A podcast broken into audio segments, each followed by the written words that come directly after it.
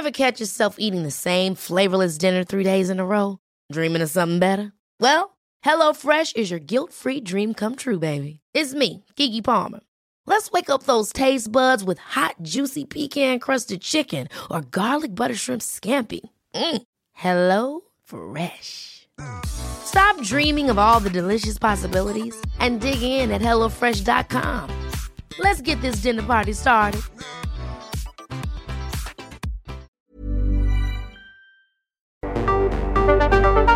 El Heraldo Radio presenta Cámara de Origen, un nuevo espacio para enterarnos del trabajo de las legisladoras y legisladores en los Congresos de México. En Cámara de Origen, tiene la palabra Carlos Zúñiga Pérez.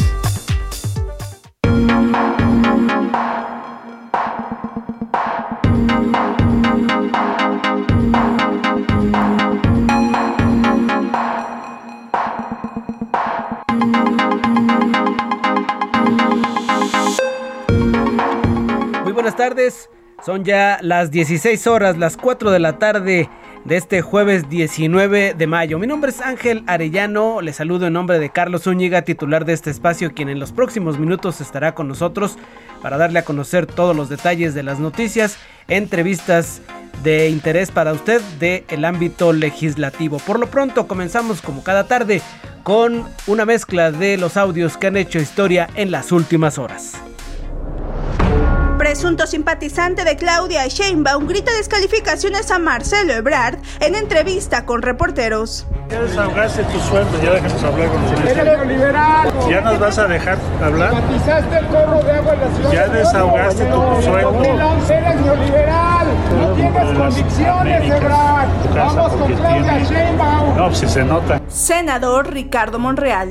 Yo creo en la palabra del presidente, solo digo eso. Y no niego que hubo un compromiso político. Así se hacen los grandes acuerdos. Y por eso estoy muy tranquilo, haciendo mi trabajo lo mejor que puedo. Un compromiso que se adquirió desde antes. Yo nunca lo he comentado, ahorita tú lo comentas porque fue en aquella ocasión. Él lo ha cumplido y yo he cumplido mi parte.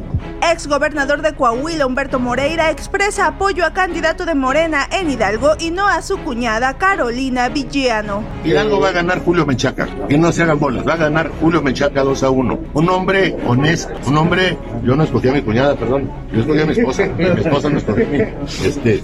Pero no, ni a los hermanos escoge uno, no. Gobernadora de Campeche, Laida Sansores, publica audio donde supuestamente el dirigente del PRI, Alejandro Moreno, revela que Cinépolis dio 25 millones de pesos al PRI para campañas electorales.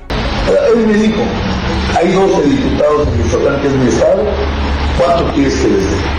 Un mes de campaña. Uno, dos millones, dos millones. Diputado Alejandro Moreno, presidente nacional del PRI que en el tema de los audios es lo mismo que hace Morena, ni nos asusta ni nos espanta, yo tengo la conciencia tranquila, yo he trabajado siempre de cara a la ciudadanía, pero eso es lo que quiere Morena tristemente, distraer la opinión, distraer que si la reforma electoral, que si un gato de cinco patas, que si salió uno con cinco ojos, no, hay que discutir los temas del país y eso es lo que no quiere Morena.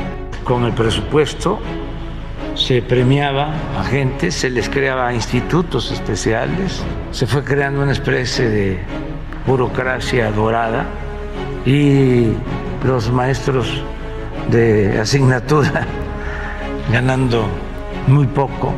Pero eso no significa que estemos en contra de la UNAM. Muere Evangelis, músico griego, compositor de la banda sonora de Carros de Fuego.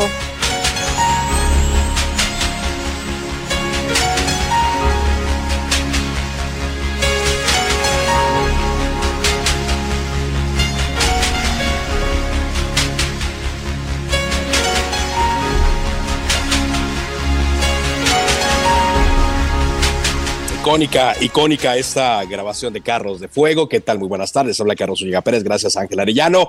Y vamos con más de la información del día. Un juez federal desechó un caso con el cual la FGR trató de vincular al exconsejero jurídico de la presidencia, Julio Scherer Ibarra.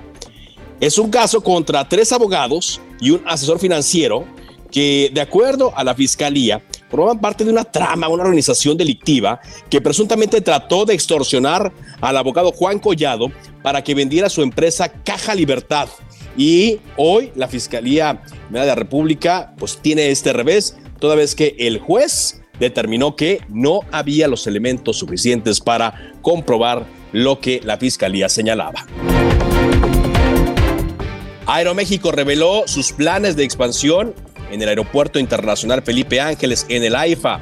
A partir de agosto va a, operar nueve destinos nacionales, va a tener vuelos ahora desde allí a Acapulco, a Cancún, a Oaxaca, a Guadalajara y a Monterrey. Se suman a los que ya tenían en Puerto Vallarta, también a Mérida y a Villahermosa.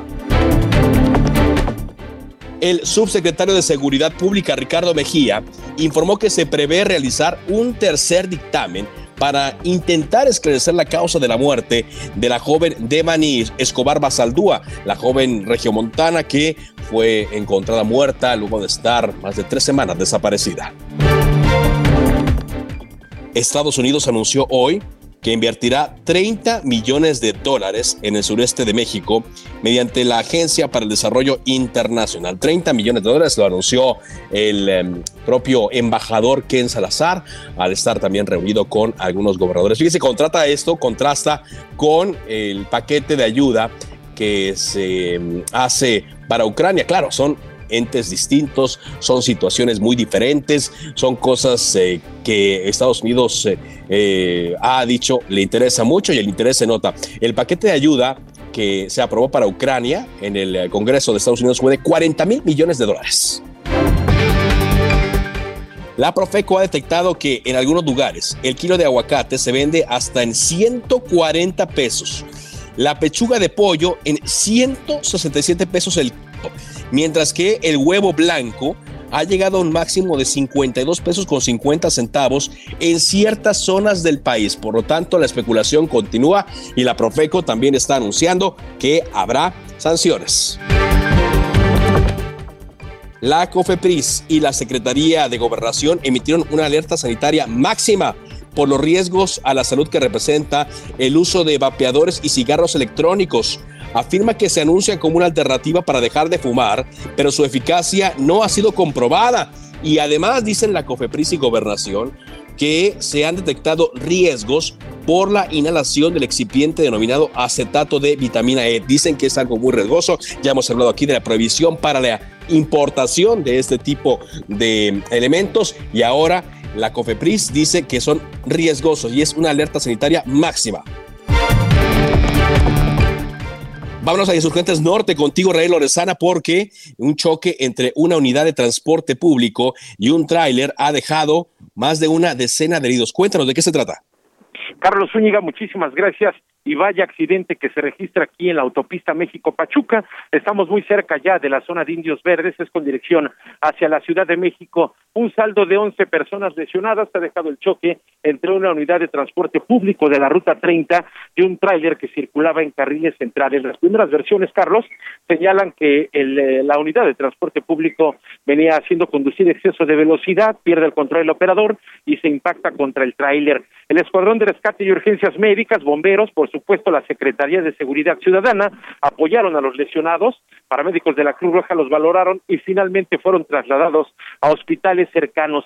La circulación ya poco a poco comienza a restablecerse, estuvo cerrada por más de una hora, Carlos, así que todavía podemos seguir recomendando como alternativa para nuestros amigos del auditorio que van con dirección hacia la zona de la Ciudad de México y pretenden utilizar la autopista, hay que evitarlo a toda costa, desviarse en la zona del Río de los Remedios para utilizar la Avenida Centenario, esto con dirección hacia la zona de Martín Carrera. Pues Carlos Zúñiga, es la información que te tengo. Muy bien, pues muchas gracias, muchas gracias eh, eh, Israel y mucha precaución a los amigos automovilistas que nos están sintonizando. Sí es una eh, tarde complicada y con estos accidentes pues todavía más. en la información que también vamos a estar tratando, pues se habla, se va a hablar y se seguirá hablando de los gritos de presidente, presidente, presidente a varios eh, funcionarios y este episodio ocurrido ayer cuando el canciller Marcelo Ebrard fue increpado por una persona fuera de Palacio Nacional es delicado y prende los focos rojos sobre la violencia que puede generar la división interna de Morena. Eso lo advirtió el eh, líder de ese partido en el Senado, Ricardo Monreal Ávila, de una conferencia en donde estuvo que es un grave error el encono que se está generando por eh, esta eh, candidatura. Y dice, pues nada más falta el día en el que le avienten un huevo o un jitomatazo a una persona y que pasen de insultos a agresiones físicas. Dice el señor eh, Monreal que es algo que tienen que cuidar con sus seguidores. Vamos a estar hablando de eso, por supuesto, el día de hoy, en los siguientes días, porque ojalá y no, pero con este clima que se ha creado de polarización, de división, quizá, quizá se está escupiendo para arriba.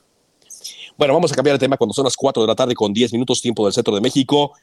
Hubo varios foros en la Cámara de Diputados para revisar el programa Escuelas de Tiempo Completo.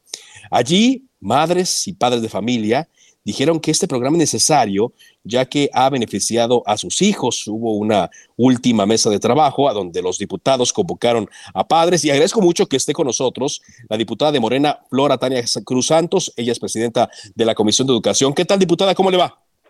Hola, muy buenas tardes, Carlos. Gracias por la oportunidad. Gracias al Heraldo Radio por permitirme hoy platicar aquí algunos de los temas que tienen que ver con la educación del país. Claro, en particular, cuéntenos de, este foro al cual invitaron ustedes a padres de familia, diputada. Sí, mira, eh, nosotros en la, en la Junta de Coordinación Política y la Comisión de Educación instalamos una mesa de trabajo donde nos encontramos un diputado representando cada grupo parlamentario y una servidora es, funge como coordinadora de esas mesas de trabajo y como presidenta de la comisión. ¿A qué nos dimos? Pues a la tarea de escuchar a especialistas, a diferentes organismos relacionados con educación, pero que nos hablaran en específico el tema de las escuelas de tiempo completo. Y bueno, el último foro que tuvimos ahora en la Cámara, pues fue escuchar a lo, a lo más valioso que tenemos, que son nuestros niños y nuestras niñas eh, eh, del país. Y bueno, se hizo una representación de diferentes estados, estuvieron ahí en la Cámara acudieron con los padres de familia y lo que hicimos fue escucharlos. Les decía yo que pues realmente algo que hemos transformado en la Cámara de Diputados es estar escuchando a la gente estos ejercicios de Parlamento abierto porque prácticamente esos son pues es algo muy bueno al que ha implementado la Cámara y, yo creo que, que, vale la pena no resaltarlos. Eh, ¿Qué fue lo que hicimos? Bueno, este último día, después de haber escuchado a investigadores, a maestros, a directivos, eh, a diferentes organismos internacionales relacionados con el tema, pues escuchamos a los niños y a las niñas que nos decían lo importante que para ellos es eh, el, tener este programa de escuelas de tiempo completo, pero además, pues lo que les decía yo a los padres y madres que tuvieran esa certeza que el programa, pues los componentes 2 y 3, que es de alimentos y que tiene que ver con la, el pago de la compensación a la jornada ampliada de los maestros, esos dos componentes se incorporan completamente al programa La Escuela es Nuestra.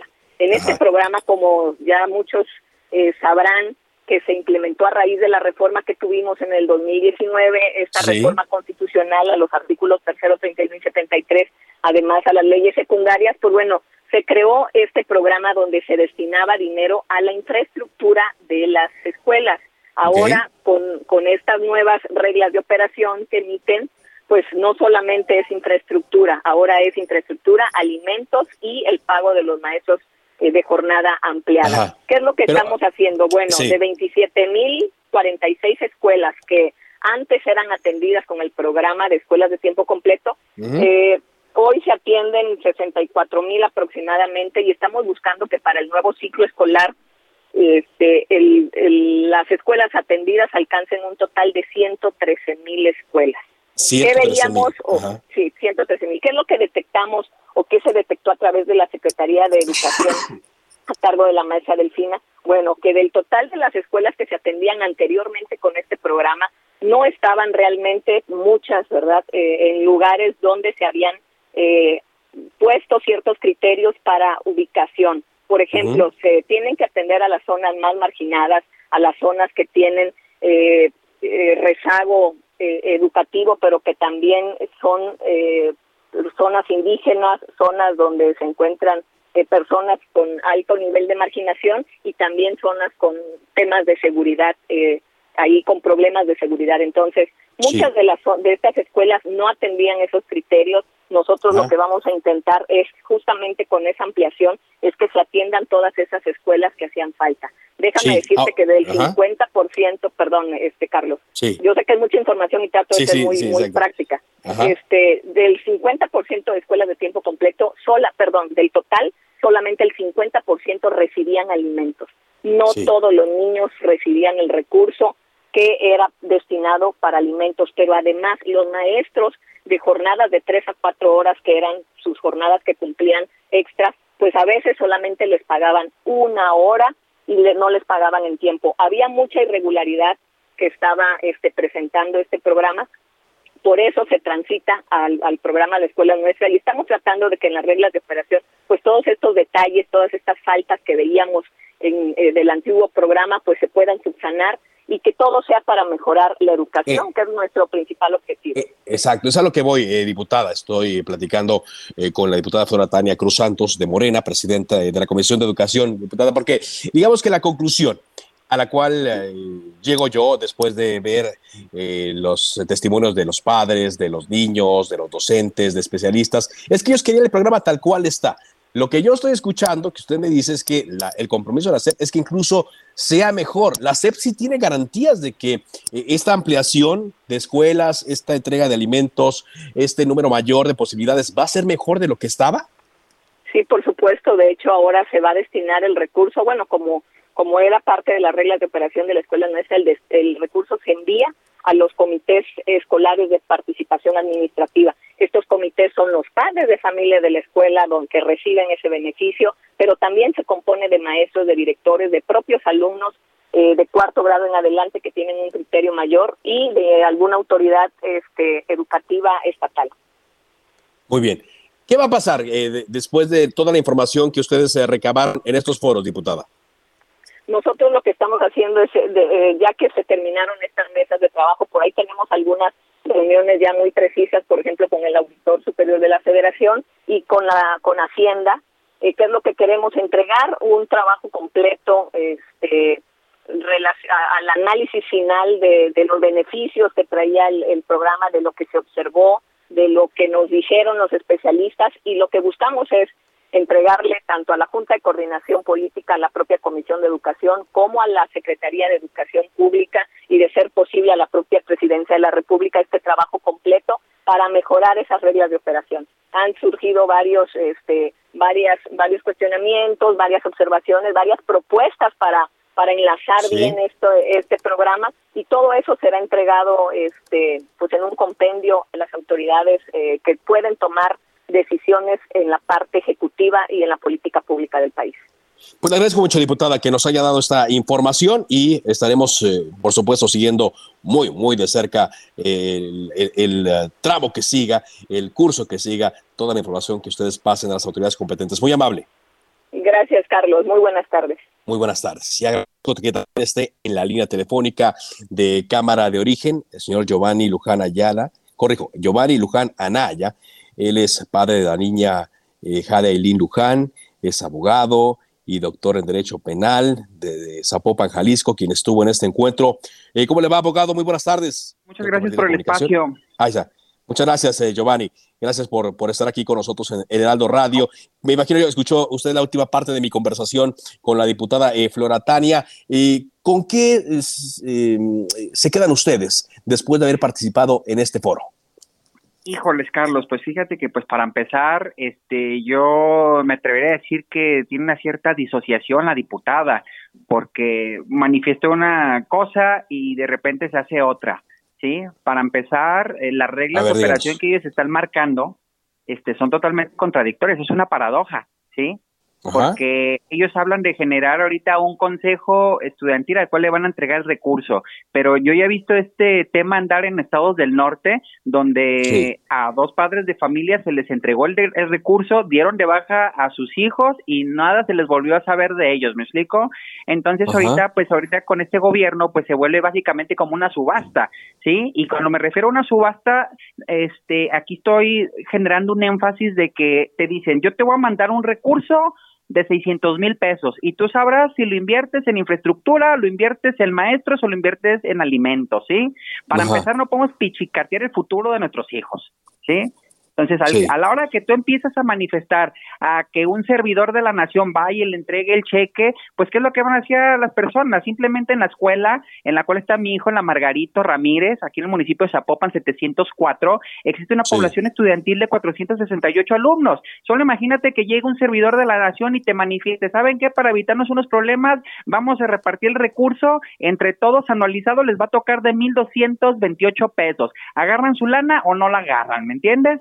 Entonces dices, ¿cómo, qué, qué, está pasando entonces con el sistema educativo? Nuestro sistema educativo eh, empezó a ser un poco precario, es, el gobierno anterior el que le da una base para dar las reglas de operación en el cual te ves beneficiado como, como alumno, como padre de familia, porque pues entenderemos de que eh, desde, la, desde el jornalero hasta el ejecutivo, pues todos tenemos la necesidad de llevar el sustento para nuestras casas y de repente pues se, se, toca el tema de, de, la educación aquí en, en, Jalisco, en México.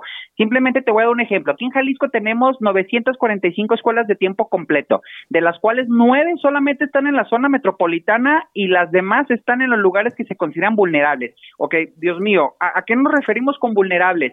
O sea, que de plano tienes que encontrarlos en un tipo clase E de la tabla MAID, o sea, de pobreza para que las reglas de operación este, empiecen a circular. ¿Es, ¿Es, acaso que en esta República Mexicana nosotros tenemos algún tipo de discriminación o nos vamos con la utopía que genera de repente el titular del Ejecutivo que a nosotros los aspiracionistas no, nosotros no merecemos? Porque eso es lo que te está marcando aquí, una discriminación, ¿sí? Ahora, simplemente, eh, en, en, ese caso, eh, Giovanni, eh, a la hora de, estar en el, en, el foro, porque he estado yo revisando la información y algunos de los testimonios que se dieron, lo que dicen los legisladores es que las cosas van a ser mejor. De su participación y de eso que nos está observando, eh, que ocurre en contraste con lo que venía ocurriendo. ¿En qué quedaron? ¿Qué, qué, qué fue la información que recabaron y qué van a hacer con esa información? ¿Qué les dijeron a ustedes que podrían hacer con esa información? Pues mira, Carlos, muy sencillo y lo vamos a resumir. No sé si tuviste la oportunidad de ver el, foro de los secretarios, el foro de los directivos y al último nuestro foro para poder sacar una conclusión. Las conclusiones, a mi punto de vista, fueron las mismas de que cuando me puse a observar, sí estamos atendiendo sus necesidades, no les estamos quitando el programa, pero simplemente les vamos a decir, eh, vas a tener tanto dinero y tú administralo como mejor te convenga. O sea que aquí para los maestros, lejos de honrarlos, los estamos condicionando, porque imagínate que se amplía el espacio, ¿de dónde va a salir el dinero eh, para que se le genere para que se le genere un tiempo extra al padre? Supongamos que los padres de familia decimos, no, pues que se le pague más al maestro. Es un dinero que no se fiscaliza, es un dinero que le vamos a pegar por sobre el profesor, estamos demeritando, estamos este golpeando su, su dignidad como docente, porque tienes que recordar que un maestro es un constructor de naciones me sorprende que muchos de los que se dicen ser diputados manifiesten ser docentes y cuando llegan al power, pues eh, no pecan de ibris, ¿sí? Pecan de ibris. Aquí nosotros nos dicen, ¿sabes qué? Con tus 600 este, tienes que administrar eh, la mejor forma. Simplemente te voy a decir un, tema que pasaba aquí en Jalisco, al menos en mi escuela. En mi escuela se entregaban anualmente 700 mil pesos para alimentos. 700 mil. Y 600 mil pesos para, para los docentes, o sea, para dignificar el trabajo del docente, porque el docente es la, es la segunda casa de un alumno. El docente, imagínate, no, qué chulada que en los años 90, cuando yo estudié, hubiéramos tenido nosotros escuelas de tiempo completo. Mi mamá era jornalera. Pues ¿Me explico? Entonces, a mí me corrían a las doce y media de la primaria y ok, que los niños pues ahí vean qué, qué, qué, puede pasar, ¿no? ¿O es que acaso este gobierno pues pretende hacer más gente que sea vulnerable ante la delincuencia organizada porque le tienen más tolerancia a la delincuencia que al alumno? Entonces aquí estamos preponderando los balazos lejos de los abrazos. Y entonces salen los diputados manifestando que nosotros este, no nos están quitando nada, nos están haciendo un favor y, pues ellos están entregando el recurso. Ahora aquí yo me aquí entramos a un tema casquiano. El presidente esto lo hizo más de a fuerzas que de ganas porque el, Poder Judicial fue el que le manda que le corrija la plana y que el Congreso nuevamente vuelva a hacer los foros. En ningún momento, en ninguna escuela de tiempo completo en Jalisco, los representantes de Jalisco, que son del, del titular del Ejecutivo, se pusieron a hacer un foro a ver si le convenía. A mí me sorprendió mucho que en la región de Ciudad Guzmán, donde hay un representante del oficialismo, existen 17 escuelas de tiempo completo y que haya votado en contra de apoyar a, las, a, los campesinos de allá. ¿Sí me entiendes? O sea, pues de repente hay muchas, aquí, ¿qué eh, estamos entrando? Pero, el tema es ver, la educación y observar, ir, ir, observando. Nos cae el corte, pero eh, vamos a continuar platicando en los siguientes días eh, en torno a los resultados de esto y las decisiones que toman a partir de la información, que como yo decía, especialistas, padres, alumnos, maestros, dicen, pues, queremos el programa, pero como estaba. Gracias, Giovanni. Qué gusto, gracias Carlos a ti. Hasta luego. Bueno, esto a una pausa y regresamos con más. Esto es Cámara de Origen a través del Heraldo Radio.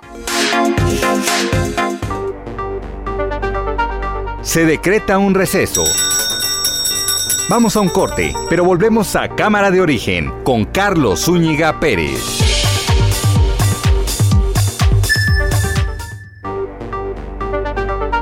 Se reanuda la sesión.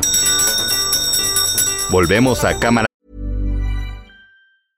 Ever catch yourself eating the same flavorless dinner three days in a row? Dreaming of something better? Well, HelloFresh is your guilt-free dream come true, baby. It's me, Kiki Palmer. Let's wake up those taste buds with hot, juicy pecan-crusted chicken or garlic butter shrimp scampi. Mm. Hello Fresh.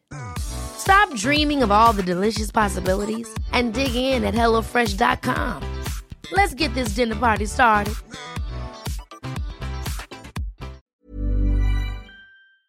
De origen con Carlos Zúñiga Pérez.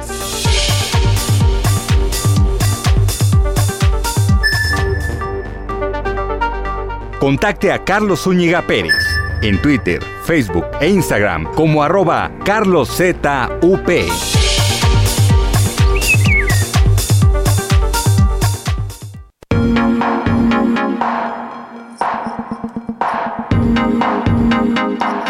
Avanzamos en la información cuando son las 4 de la tarde con 30 minutos, tiempo del centro de México.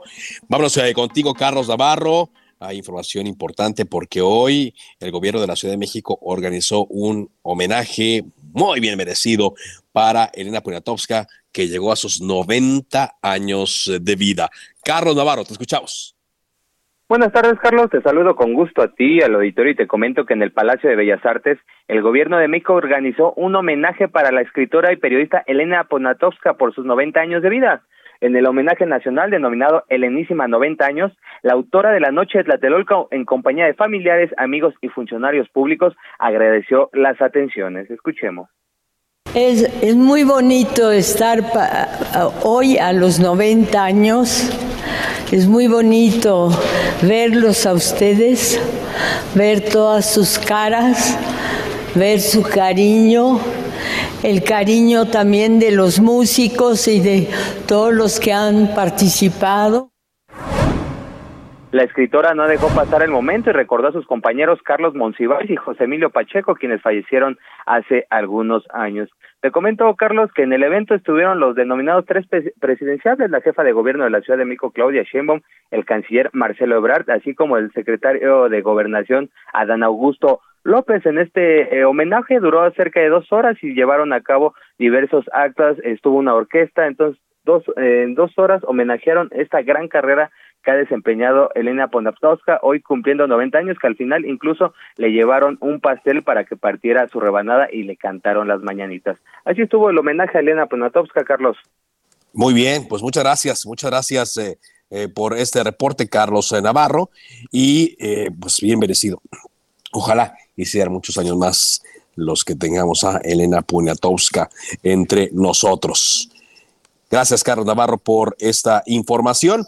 Bueno, aquí en Cámara de Origen le hemos eh, hablado en días eh, pasados respecto a eh, la aprobación de la nueva Ley General de Movilidad y Seguridad Vial que fue publicada el pasado martes 17 de mayo y que ya entró en vigor.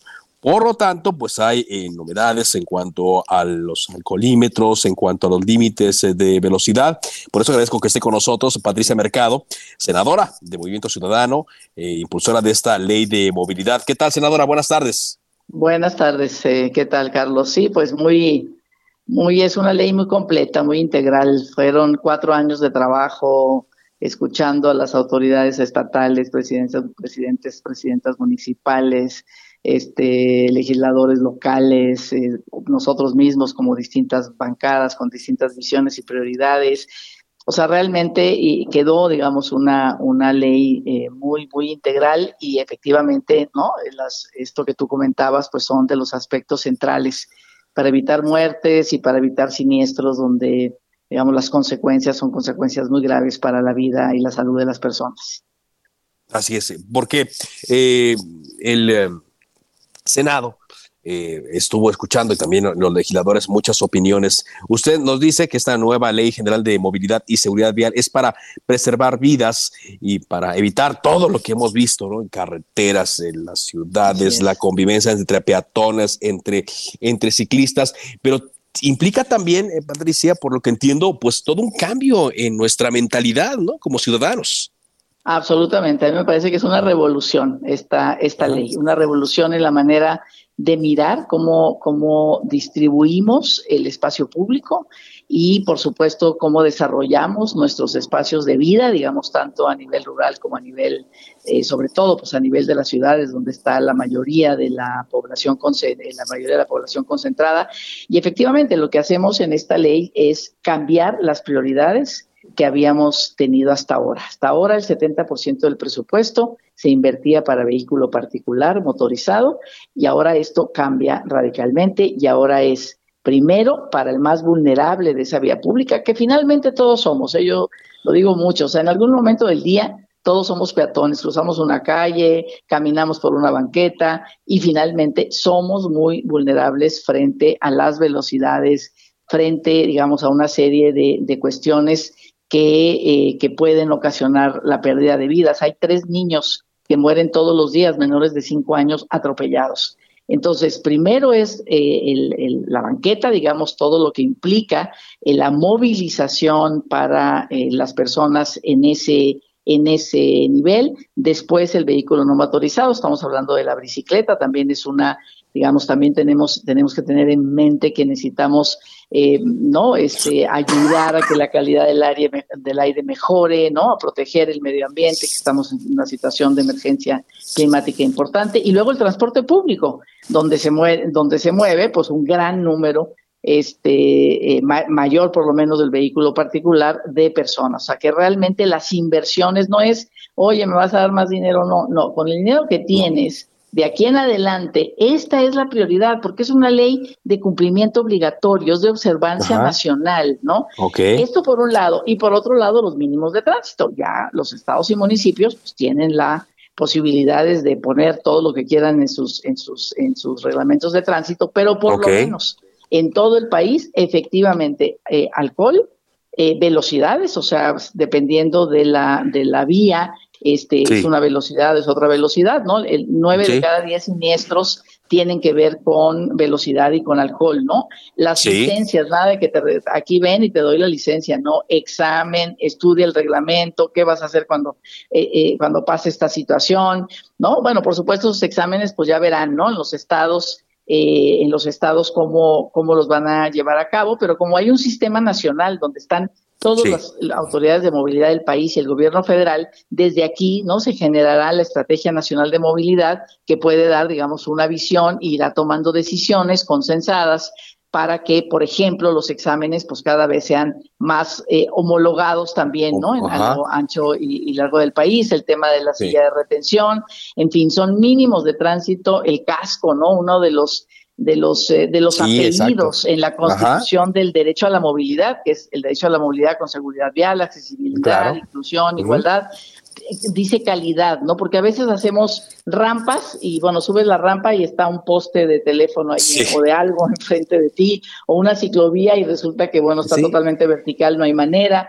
¿no? Entonces la calidad es muy importante, el casco, por ejemplo, no no es un tema solo del casco, sino que también es el sistema nacional eh, donde está la Secretaría de Economía, donde hace los estándares técnicos, pues tendrá que hacer un estándar para el casco, porque no es cualquier casco el que protege a las personas. Entonces, bueno, pues son estas las nuevas reglas del juego que ya entraron en vigor que los congresos estatales tienen 180 días para homologar, aunque si no, si no se da la homologación, digo, esta ley ya funciona, ¿no? O sea, esta ley ya está vigente en todo, en todo exactamente en todo el país, sí. Ahora, eh, Patricia, estoy platicando con la senadora de Movimiento Ciudadano, Patricia Mercado, eh, porque me llamó la atención ayer lo que decía una portada de un periódico de que se metía freno a la, a la velocidad y hablaba de un decretazo del gobierno federal. Cuando yo dije, bueno, pues yo me quedé con la, con la idea de que era una, una ley. ¿Cómo será esto del límite de velocidad en calles y en carreteras, realmente?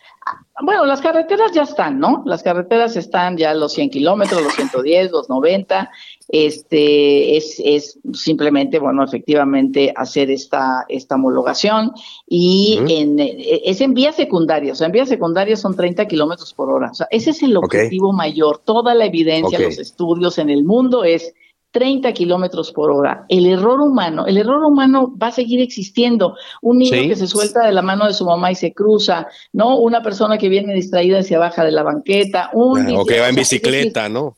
O que va en bicicleta, o sea, es decir, el error humano, pero el Estado, esta, esta ley es para regular la actuación del Estado. O sea, ¿qué tiene que ver? En lugar de echarle la culpa a la gente, ¿no? ¿Qué no hiciste tú para que eso sucediera o para que sucediera, digamos, de tal manera que no hubiera consecuencias fatales. Entonces, las velocidades son esos, 30 kilómetros en secundaria, 50 kilómetros en vías, digamos, más, más, más libres, digamos, más, este, eh, para, de, de, vías rápidas, pues son 50, o sea, no son más, y carreteras son 100, ¿no? Esas son las velocidades, no hay más. Ajá. Y finalmente le preguntaría, porque mucha y gente... No, y nada más decirte, Carlos, sí. efectivamente, yo creo que ahí hubo una confusión con, el, con ese al que te Con ese encabezado, ¿no?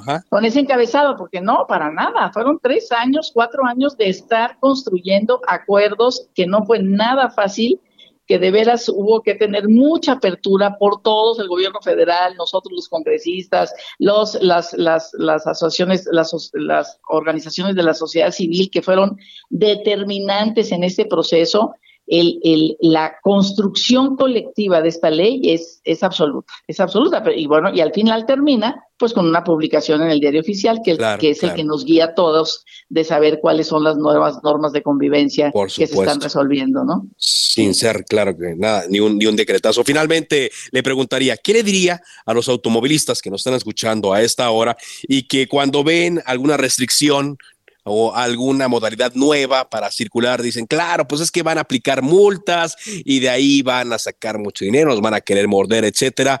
Eh, ¿Qué le diría a, quienes piensan de esta forma? Eh, bueno, en primer lugar, esta ley no es punitiva en nada. ¿no? pone reglas. No, pone reglas, no castigos. En pone no castigos. Ya, ah. efectivamente, cada estado tiene que ver si pone castigos o si pone tareas ejemplares o lo que, o lo que quiera. Eso ya es una competencia en los estados y municipios. Esta ley no es punitiva en ese sentido, establece reglas y sobre todo establece las reglas que las instituciones del Estado mexicano, los tres órdenes de gobierno, municipios, este, eh, estados y, y la federación, tiene que hacer para evitar que el error humano tenga consecuencias eh, fatales. Esto es lo que tiene esta ley. ¿Y qué les diría al vehículo particular? Una de las cosas que queremos es que en México no se vendan vehículos inseguros, ¿no? Hay en la ley avanzamos, todavía no es totalmente un digamos una una pues un, mandato sí, es perfectible, ¿no? Pero es exactamente, pero ya digamos esa es una cuestión muy importante y eh, además es no los vamos a sacar de la vía, es tenemos que distribuir la vía que hasta ahora solo había sido para el vehículo particular y seguramente si logramos el objetivo, pues muchos de los que andan hoy en vehículo particular, gastando en gasolina que está tan cara, en fin, ¿no? Y, deteriorando el medio ambiente, pues van a preferir subirse a un transporte público. Si es bueno, si es de calidad y tal, pues sabes que yo dejo, mi auto y me voy mejor en transporte público. Entonces es por el bien de todos, de verdad. de verdad. ahora sí, ahora sí que por el bien de todos. Senadora, pues muchas gracias. digamos, es sí, por una mejor convivencia, ¿no? Y para salvar sobre todo. Muchas gracias. Muchas gracias, senadora. Hasta luego. Patricia Mercado, senadora del Partido Movimiento Ciudadano, explicándonos cuál fue el trabajo de los legisladores, cuál será ahora el trabajo de los congresos locales y lo que a partir de esta ley que es de alcance nacional tendrán que ir ajustando cada quien en sus localidades para eh, adaptarlo a la realidad. Vámonos eh, con más información cuando son las 4 de la tarde con 43 minutos. Eh, Jorge Almaquio, adelante.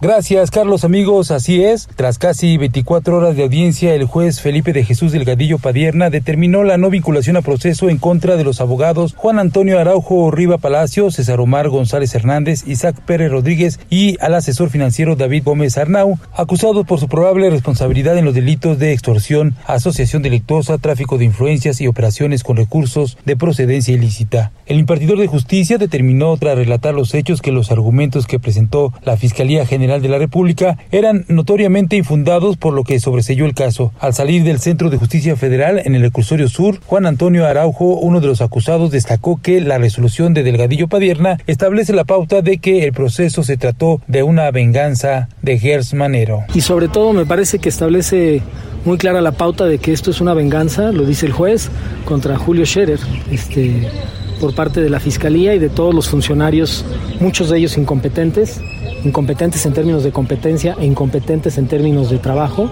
que se han prestado a la, a la venganza de su jefe Alejandro Gersmanero. Durante la diligencia se ordenó que se dispusieran los medios para que el abogado Juan Collado compareciera vía remota y en su intervención reiteró que los acusados intentaron extorsionarlo para que les entregara 10 millones de pesos en efectivo y un millón y medio de dólares para obtener, con el supuesto apoyo de Julio Scherer, su libertad, ya que desde julio de 2019 enfrentaba varios procesos penales. Por ello, la FGR afirmó que Scherer Ibarra formó parte de un grupo delictivo que usó las instituciones del Estado para extorsionar y traficar influencias para obtener un lucro millonario. Al final, el juez desestimó las acusaciones y determinó el sobreseimiento del caso, con lo cual determinó la no vinculación a proceso. Carlos, amigos, el reporte que les tengo.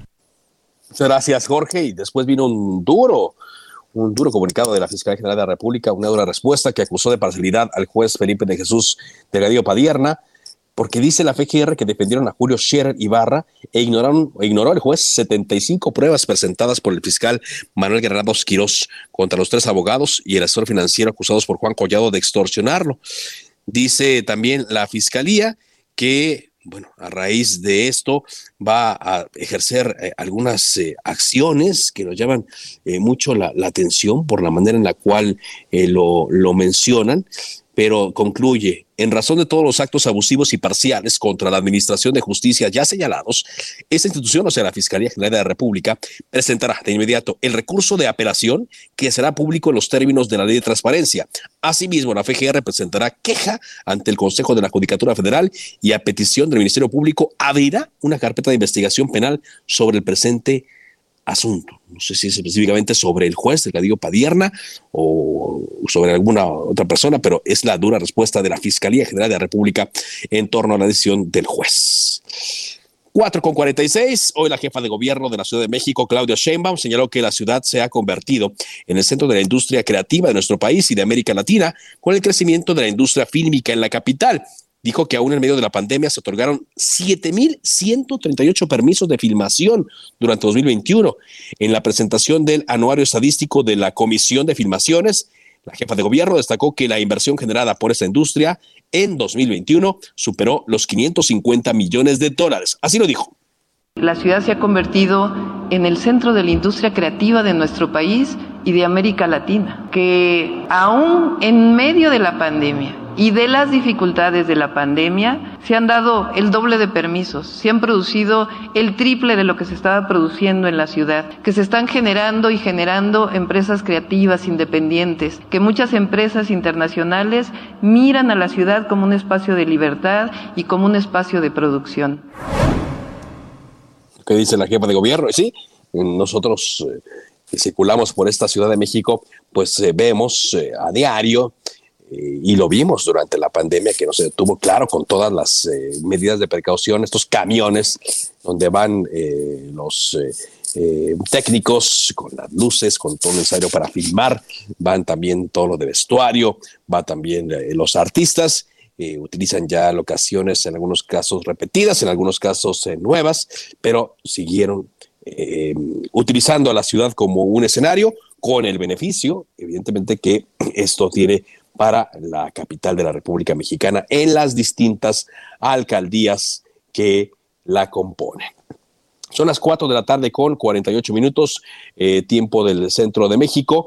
Eh, como le decíamos eh, al arranque de Cámara de Origen, pues hay, y, ha estado así toda la semana, hay mucha, mucha, mucha, mucha información política. Y hoy Américo Villarreal, senador con licencia, quien busca la gubernatura de Tamaulipas, anunció que no acudirá al segundo debate que está pactado para el próximo domingo a las 7 de la tarde, porque dice que no hay las condiciones y se ha creado un ambiente por parte del gobierno tamaulipeco que le perjudica. De tal manera que dice, en lugar de acudir a este debate, a las 7 de la noche del domingo, él estará dando un mensaje a sus seguidores.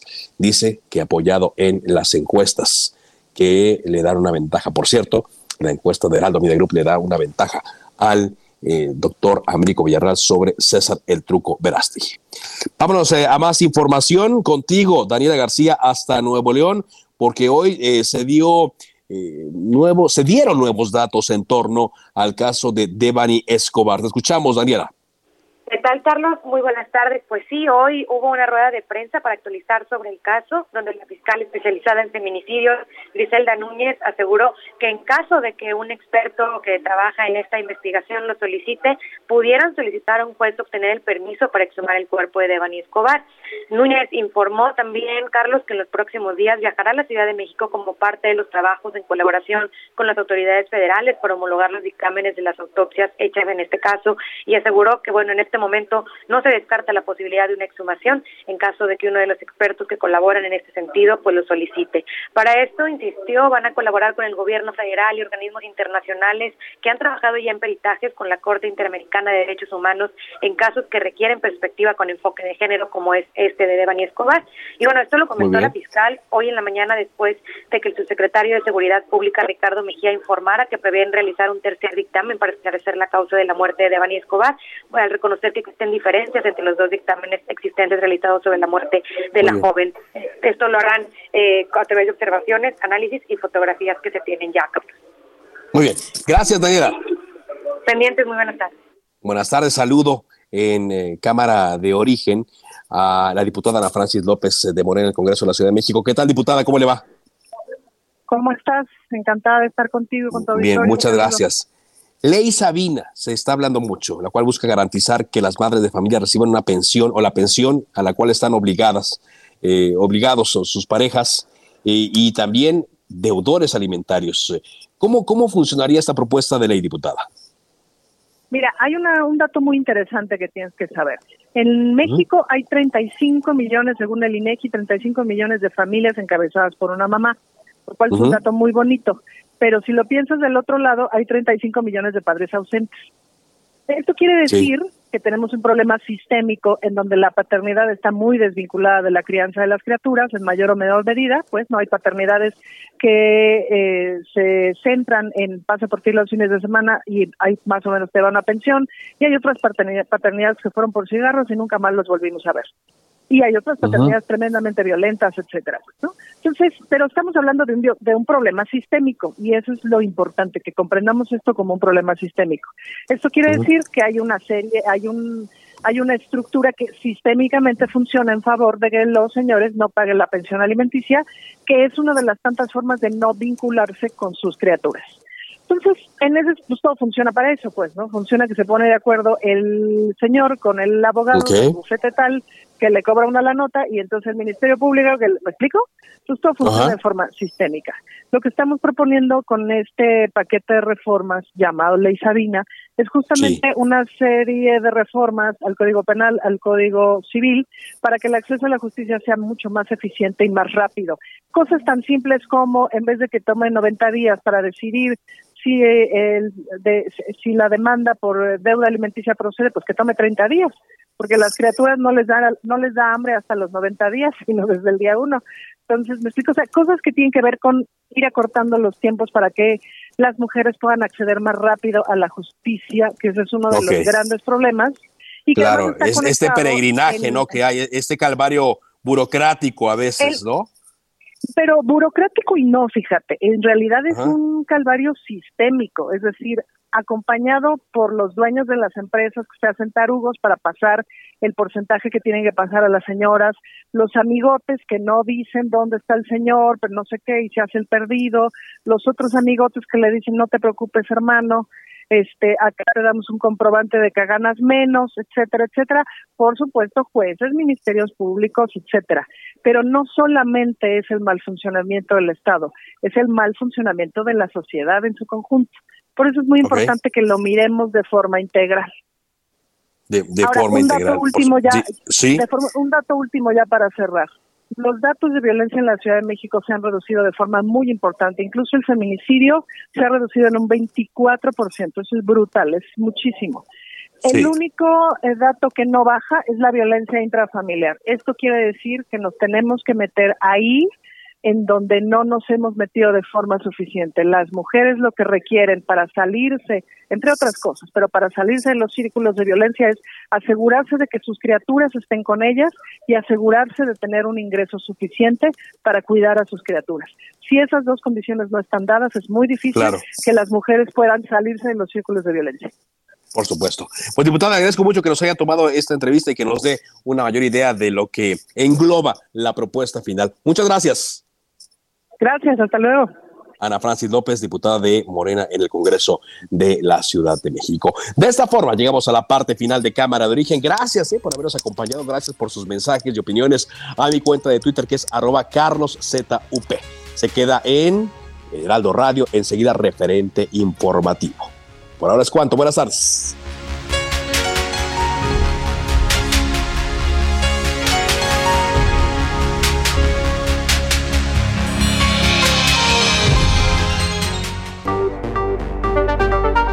Se cita para el próximo programa. Cámara de origen, a la misma hora, por las frecuencias de El Heraldo Radio. Se levanta la sesión.